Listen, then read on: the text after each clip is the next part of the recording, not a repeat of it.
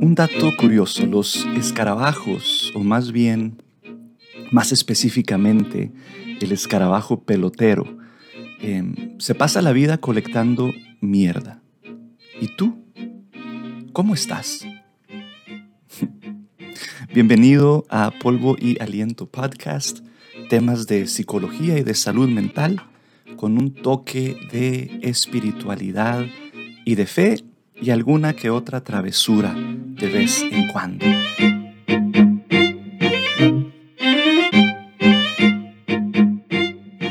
Empiezo por, por compartir un poco de alimento para el pensamiento. Aunque te aviso que este, este alimento puede que te cause un poco de indigestión. Eh, y la palabra del día es pueque. Esta es una frase eh, de un filósofo romano muy filoso eh, del siglo I, conocido como Séneca. Y en su tiempo él tuiteó las siguientes eh, palabras. Algunas cosas nos atormentan más de lo que deberían. Otras nos atormentan antes de llegar y otras nos atormentan cuando no deberían atormentarnos en absoluto. Y aquí viene lo bueno. Dice, tenemos el hábito de exagerar, imaginar o anticipar la tristeza. Tenemos el hábito de exagerar, imaginar o anticipar el sufrimiento. Y ya que estamos en esto, les comparto otra frase de este mismo filósofo. Dice, a menudo estamos más asustados que heridos sufrimos más en la imaginación que en la realidad. Y yo creo que vale la pena reflexionar sobre estas palabras. Y realmente quisiera tenerlos enfrente de mí en estos momentos para ver sus expresiones, para, para saber, quiero saber qué es lo que piensan.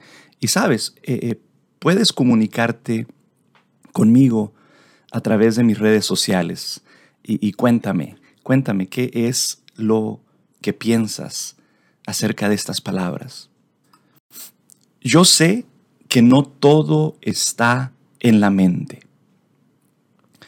Y esto realmente lo digo con cierta vacilación. Lo digo como para seguirle la corriente al mundo en que vivimos. Lo, lo, digo porque siento, no sé, la necesidad de ser políticamente correcto. Porque si bien no todo está en la mente, ¿cómo influye la mente en nuestro bienestar o en nuestro malestar?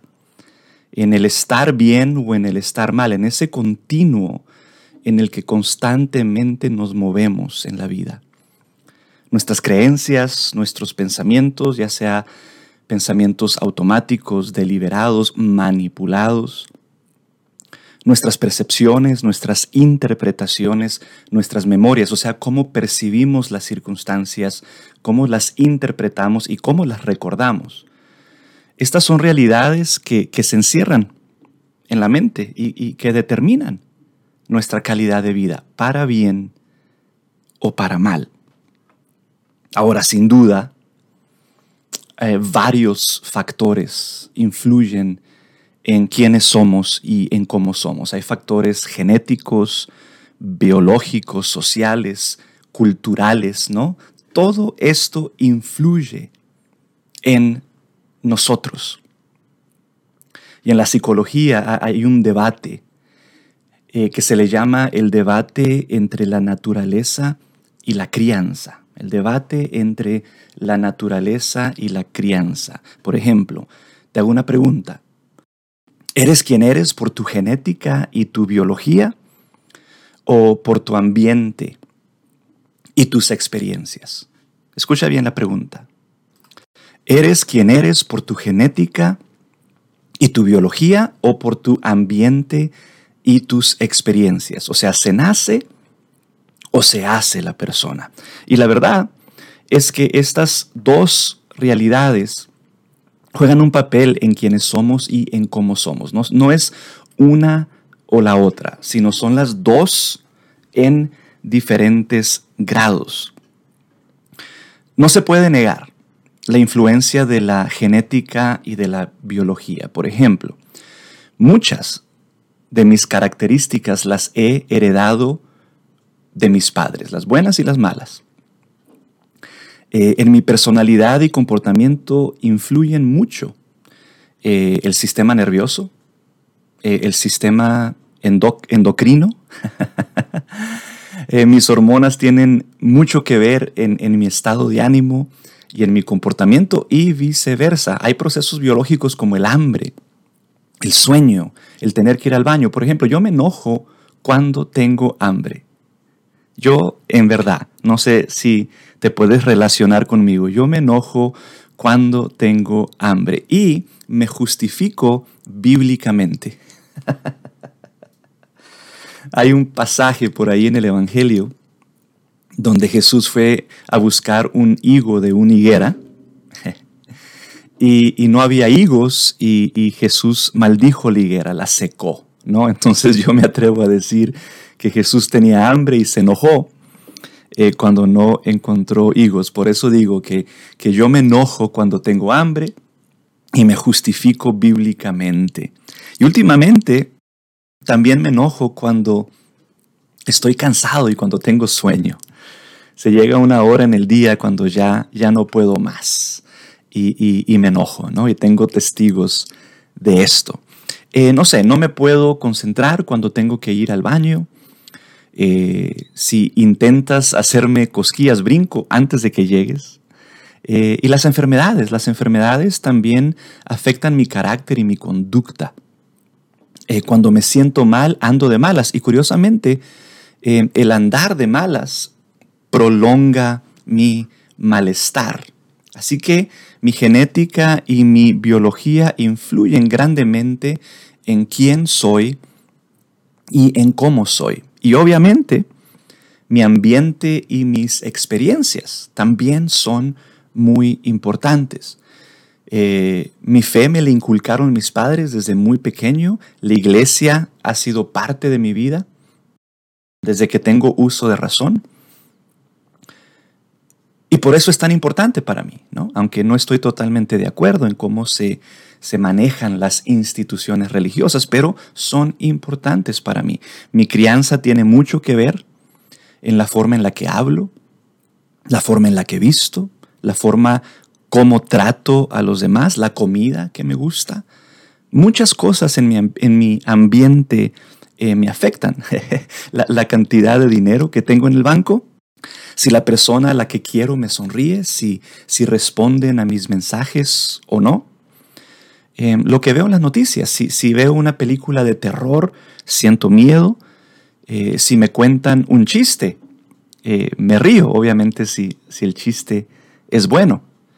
Las realidades socioeconómicas de mi pequeño rincón del mundo, la política, las leyes, la violencia, el crimen, pero no todo es, es negativo, también me afectan eh, para bien las experiencias de amor, de amistad, los, los buenos momentos, las buenas conversaciones. Así que la naturaleza, que es mi genética y mi biología, y la crianza, que es mi ambiente y mis experiencias, estas dos realidades influyen fuertemente en quién soy y en cómo soy. Pero, pero, pero, pero, ninguna de estas dos realidades tiene la última palabra. Como diría Viktor Frankl, y, y, Frankl fue un neurólogo, psiquiatra, filósofo austriaco, eh, sobreviviente del holocausto. Y ahí, cuando él estaba prisionero, cuando él era prisionero en esos campos de concentración, él escribió, en mi parecer, su mejor libro, eh, el hombre en busca de sentido. Te lo recomiendo. Y, y Viktor Frankl diría que al final del día, yo tengo la libertad y la responsabilidad de decidir por mí mismo quién soy y cómo soy. Este es el tercer elemento, la decisión, según Frankl. Sí, La naturaleza y la crianza son importantes, no podemos ni debemos negarlas, pero yo tengo la libertad y la responsabilidad de tomar decisiones, de decidir por mí mismo. La naturaleza y la crianza influyen, pero no me definen. Ahora explico. Estas realidades son parte de la definición, pero no me definen. No tienen la última palabra y me atrevo a decir que mi poder y mi libertad están precisamente en la decisión de hacerme responsable de mi propia vida. De hacerme responsable de mi propia vida, de no ser víctima del pasado, de no ser víctima de otras personas, de no ser víctima de las circunstancias. Todo esto influye en mi vida, pero al final del día, como diría Frankl, yo tengo la libertad y la responsabilidad de decidir por mí mismo. Se viene a mi mente una lectura bíblica del apóstol Pablo.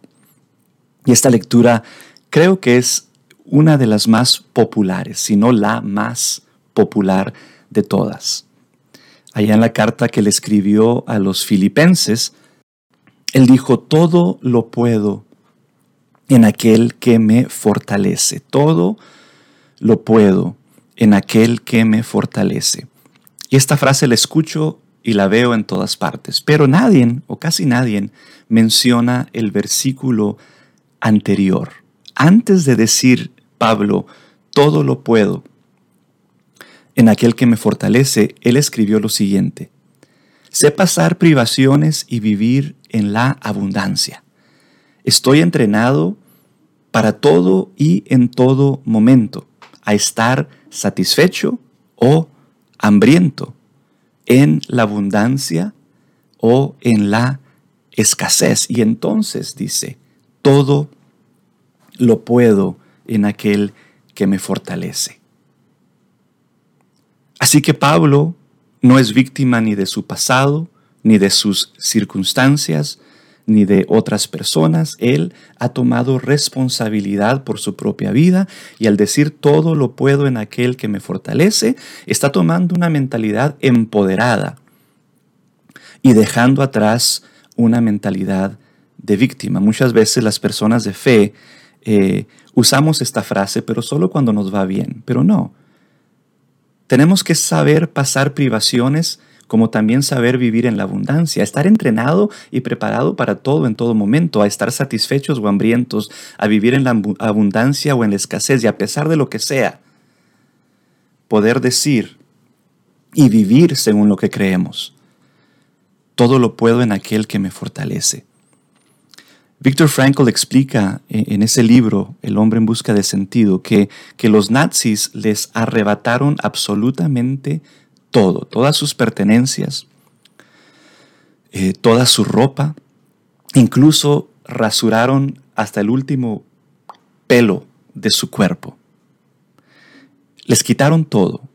Y a pesar de esto, Víctor Frankl escribió que todo nos puede ser quitado, nos pueden quitar todo, menos la última de las libertades humanas. Y la última de las libertades humanas es el poder decidir cuál va a ser nuestra actitud ante las circunstancias de la vida. Nos pueden quitar todo, menos la decisión, menos el escoger nuestra actitud ante la vida. Así que si estás pasando por privaciones o viviendo en abundancia, si estás satisfecho o hambriento, enfermo o viviendo con salud, debes de decidir tu actitud ante la vida. Todo lo puedo en aquel que me fortalece. No ser víctima del pasado, no ser víctima de otras personas, no ser víctima de las circunstancias, no ser víctima de mi naturaleza ni, de mi crianza, sino tomar mis propias decisiones, hacerme responsable de mi propia vida. Y sí, la frase todo está en tu mente se usa de forma negativa.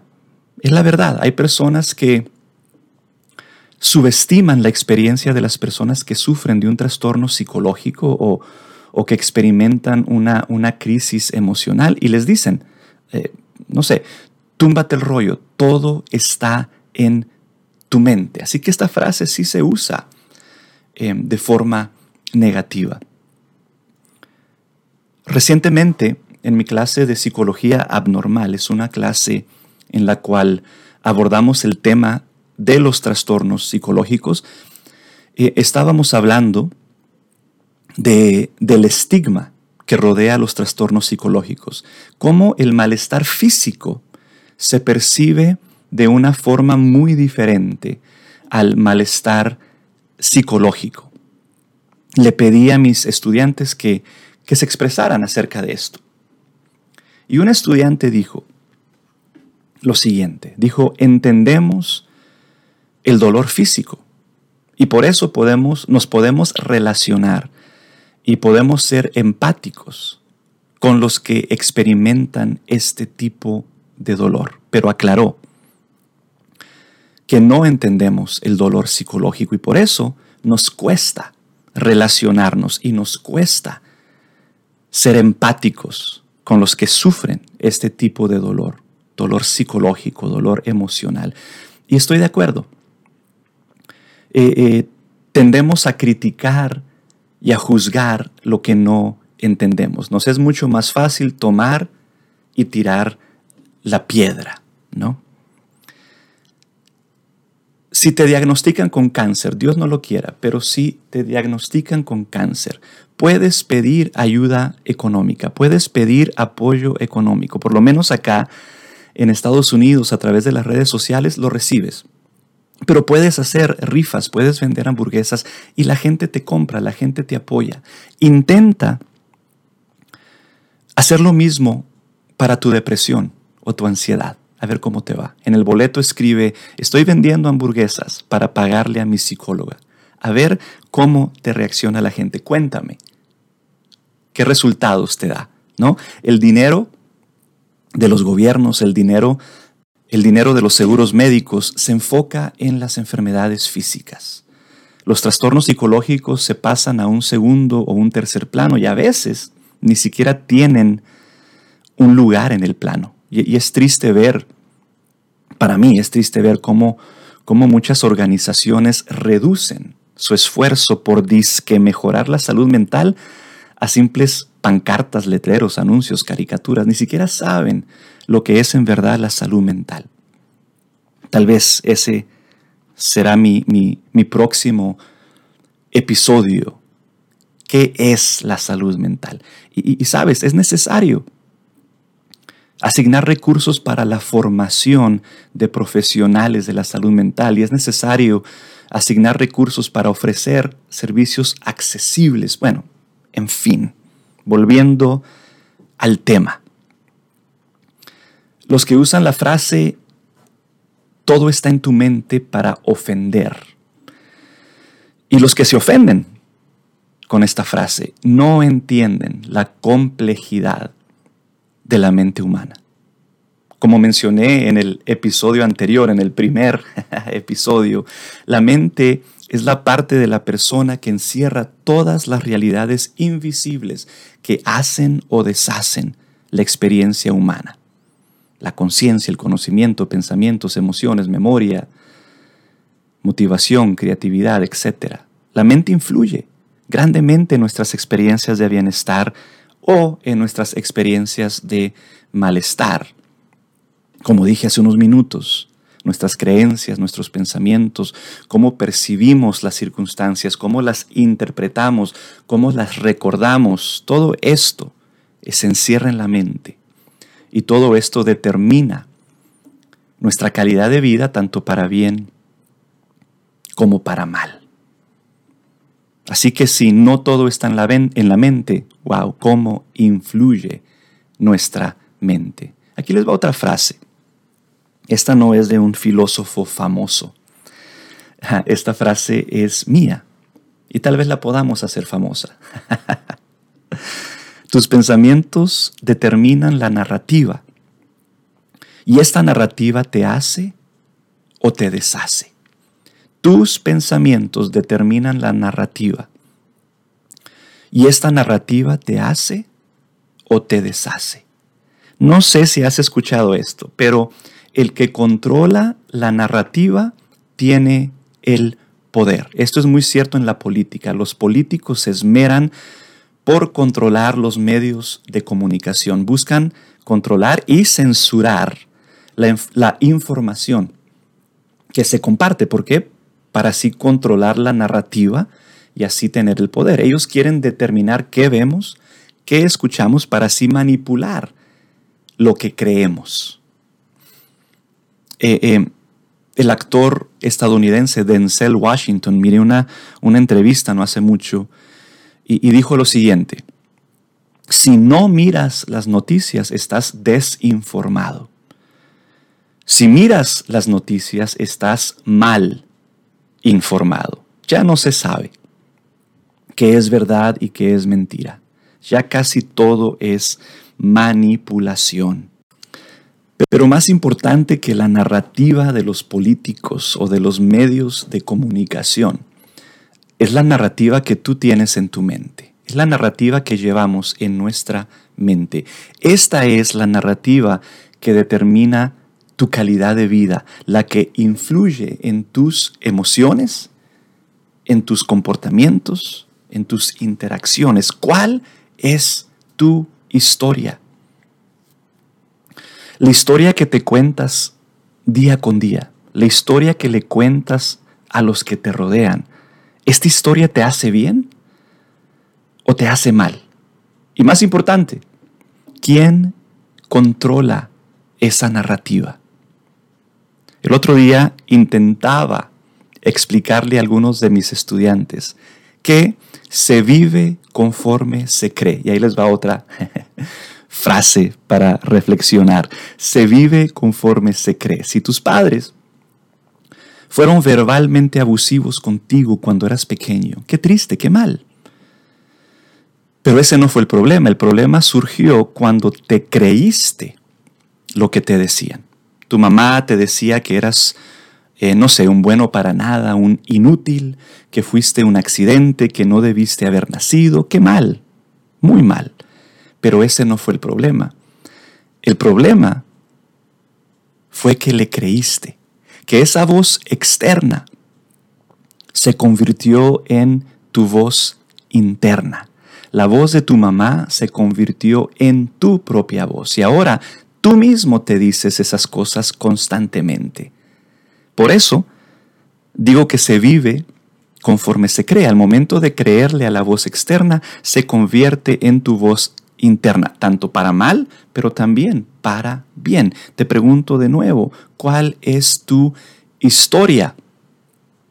¿Quién controla tu narrativa? Recuerdo que trabajé con una señora de 63 años de edad con depresión y a los 63 años de edad seguía ella escuchando la voz negativa de su madre, seguía ella escuchando los insultos y las ofensas, su madre seguía controlando su narrativa.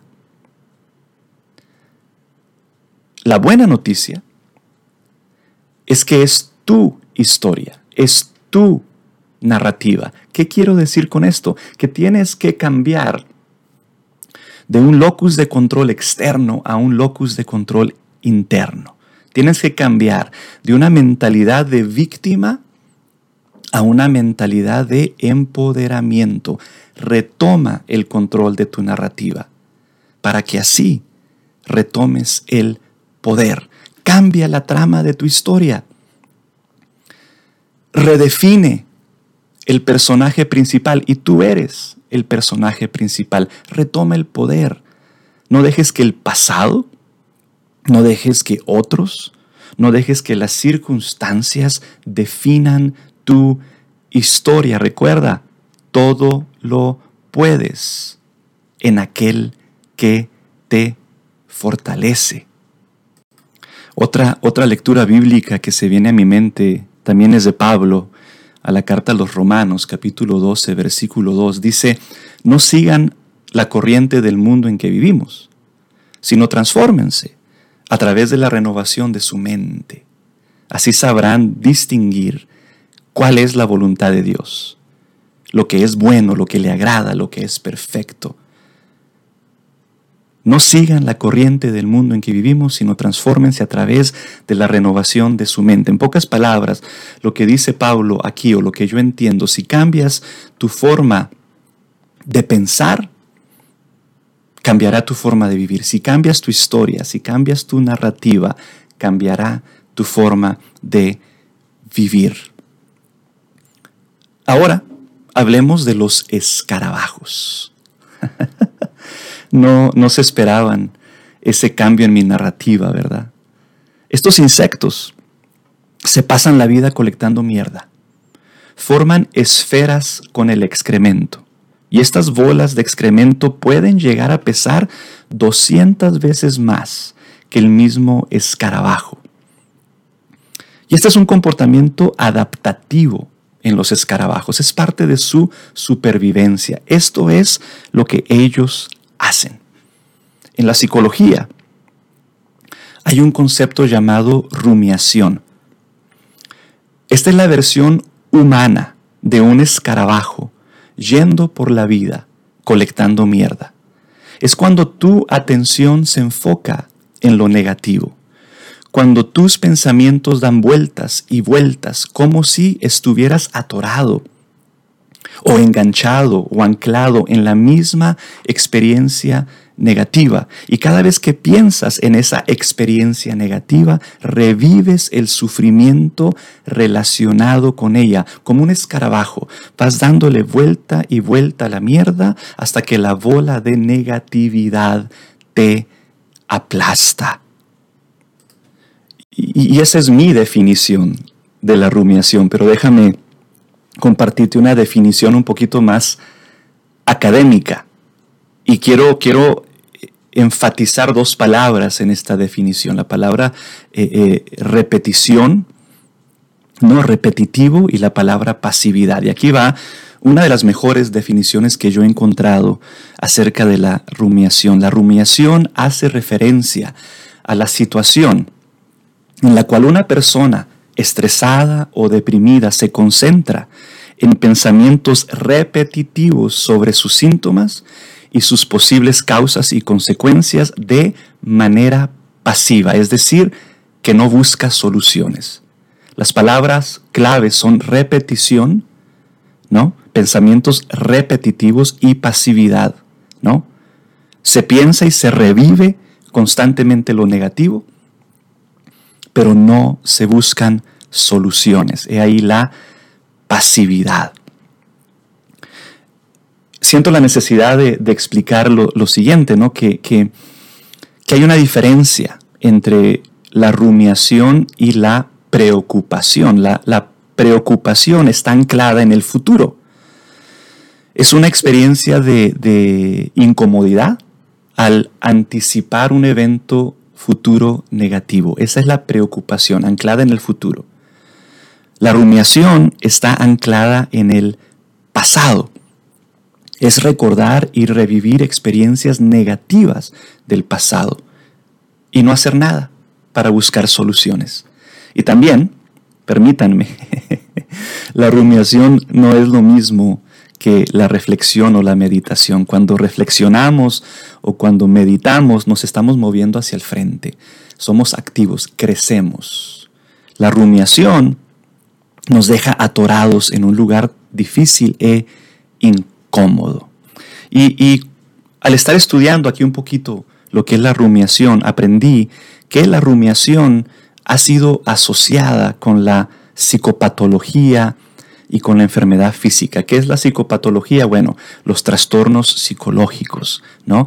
Eh, la rumiación, por ejemplo, eh, eh, aparece en, muchos diferentes trastornos psicológicos. Aparecen trastornos relacionados con el estrés, como el estrés postraumático, en, trastornos del estado de ánimo, como la depresión, la ansiedad, en trastornos alimenticios, como la, la anorexia, la bulimia, y, en, el trastorno eh, eh, obsesivo compulsivo. Así que la rumiación es parte, influye en, varios trastornos psicológicos, y no es que en todos. Pero también existen numerosos estudios que, han evaluado la relación entre la rumiación y, las enfermedades físicas. Y muchos de los estudios que yo he leído hasta ahora se, se enfocan en la influencia de la rumiación en las experiencias de dolor físico. Así que la rumiación juega un papel muy importante en la experiencia del dolor físico. Entonces, ¿qué hacer con la rumiación? Bueno, lo primero es que hay que buscar terapia, ¿no? Sobre todo eh, terapia cognitiva conductual de una persona preparada, porque hay muchas personas que juegan a la psicología. Si es buscar un buen terapeuta preparado, que se enfoquen en terapia cognitiva conductual. Pero aparte de eso, creo yo que la distracción es clave. La distracción es clave. Participa en actividades físicas y sociales. Sal de ese lugar en el que te encuentras encerrado. Muévete. Interactúa, ¿no? Participa en actividades que te ayuden a detener ese pensamiento y que te ayuden a enfocarte en cosas más productivas. Se trata de moverte de un locus de control externo a un locus de control interno, de cambiar de una mentalidad, mentalidad de víctima a una mentalidad de empoderamiento, de, de, no dejar que el pensamiento te controle, sino de tú controlar el pensamiento, de realmente creer que todo lo puedes en aquel que te fortalece, porque recuerda, se vive conforme se cree. Cambia tu forma de pensar para que así cambie tu forma de vivir. ¿Y cómo puedo terminar esto? Porque creo que ya lo he prolongado mucho. Eh, con las siguientes frases. No seas un escarabajo humano. No seas un escarabajo humano. Deja de enfocarte tanto en el excremento. Deja de ser tan pasivo. Muévete, socializa, haz ejercicio, cuenta tus bendiciones, sé agradecido, pero sobre todas las cosas, sé bueno y haz el bien. Hemos llegado al final del segundo, el segundo episodio de Polvo y Aliento Podcast. Que Dios te bendiga.